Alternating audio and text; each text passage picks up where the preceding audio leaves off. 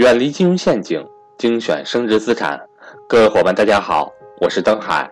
在价值投资的道路上，让我们一同前行。下面开始我们今天的分享。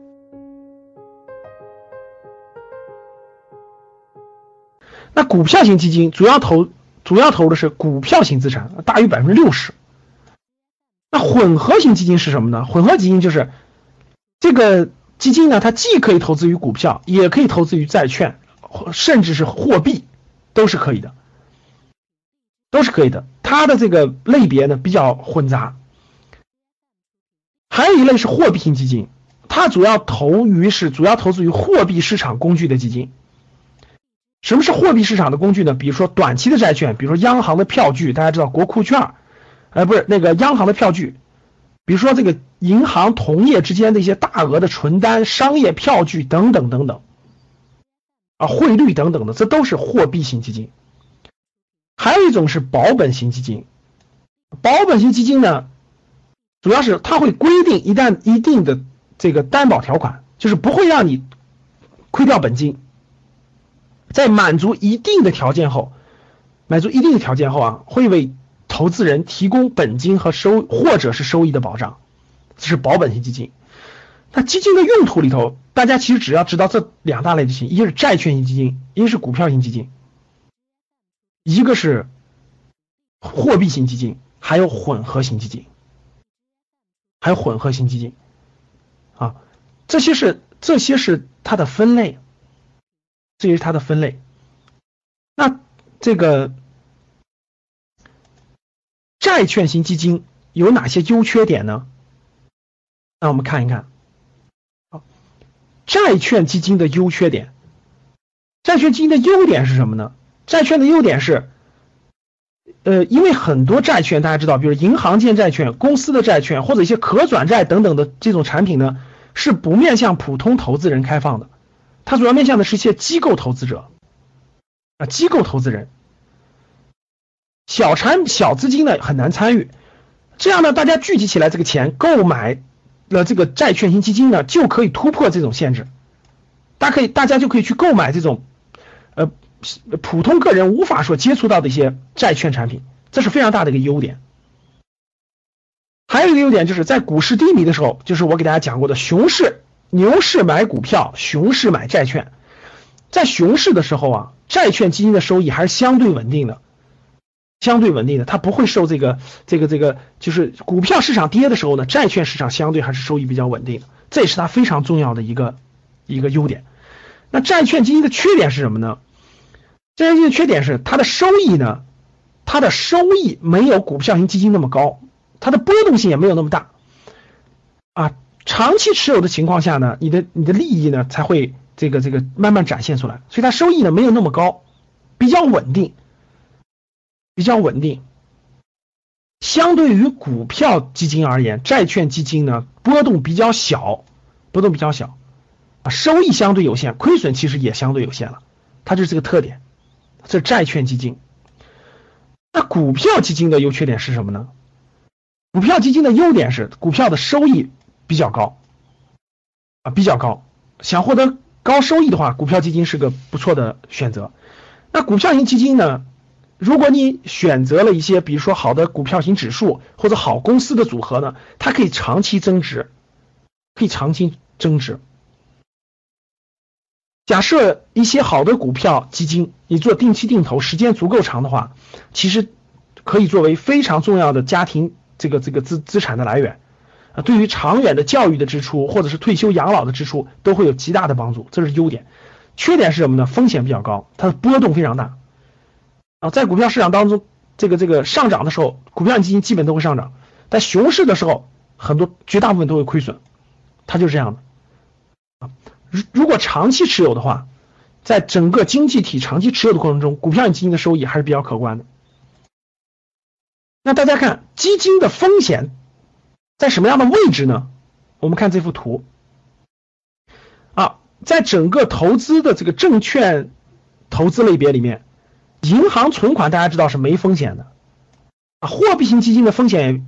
这是第二位的，也比较小，债券、国债也没什么太大的风险，稳定的收益啊，公司债券风险也不是特别高，但是有风险了。债券基金和信托风险就更大了，股然后是股票型基金，然后是房地产，然后是股票，最风险最大的是期货。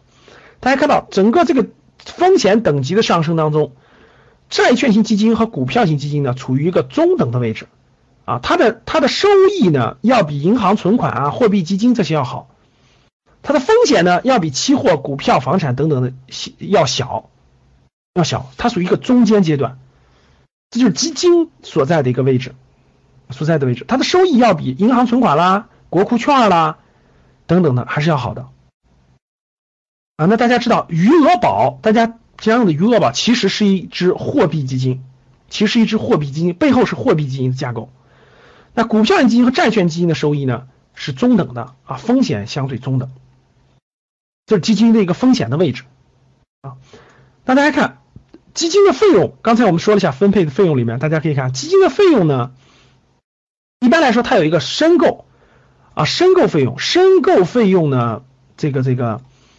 呃，这个这个一般来说是百分之零点五到百分之呃一点五之间是申购的费用。基金的管理费大家知道，加起来管理费加托管费用就是我们说的那百百分之二啊，大概百分之二的这个这个管理费用，百分之二加起来就是其他的费用都不是特别高了。分别这些钱用了什么地方？就是基金的一个费用，基金的费用。好的，各位，那那我们经过上面的学习呢，了解了以上这些内容，我们简单回顾一下啊。第一，我们了解了什么是基金啊，知道了狭义的基金主要指的是证券投资类的基金。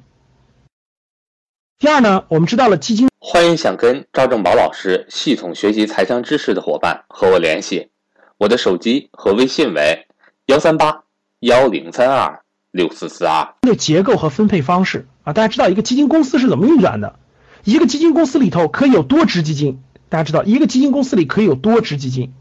比如说华夏华夏基金公司，它可以管理几十只基金啊，非常多的基金，基金就相当于它的一个产品啊，它是一个大的基金公司。里头有可以有多个产品，这是基金公司。那我们也知道了基金公司的获利情况、利润的分配情况啊。那我们知道了从基金的规模上分为开放式和封闭式基金，从基金的这个募集对象上分为私募基金和公募基金，从这个基金的投资方向上分为了 债券型基金和股票型基金、货币型基金、混合型基金、保本型基金等等，但主要是债券型基金和股票型基金。那债券型基金的优点和缺点我们也知道了，债券基金相对比较稳定，相对比较稳定啊，收益相对比较稳定，波动不是很大，长期持有的话也是收益也是非常可观的。那这个这个缺点就是它的收益不是特别特别高。股票型基金的优点大家知道，收益非常好啊，赶上牛市呢收益是非常好，翻番每年翻番都是很好的。但它缺点就是熊市当中它的亏损风险比较高。那基金的风险位置大家知道是个中等的位置啊，很适合老百姓作为理财，作为理财的产品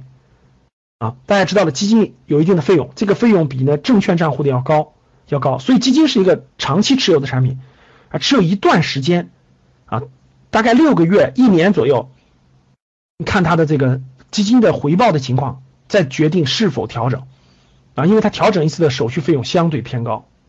好了，各位，这期呢我们知道了什么是基金。下一期呢，我们教大家如何做基金的定期定投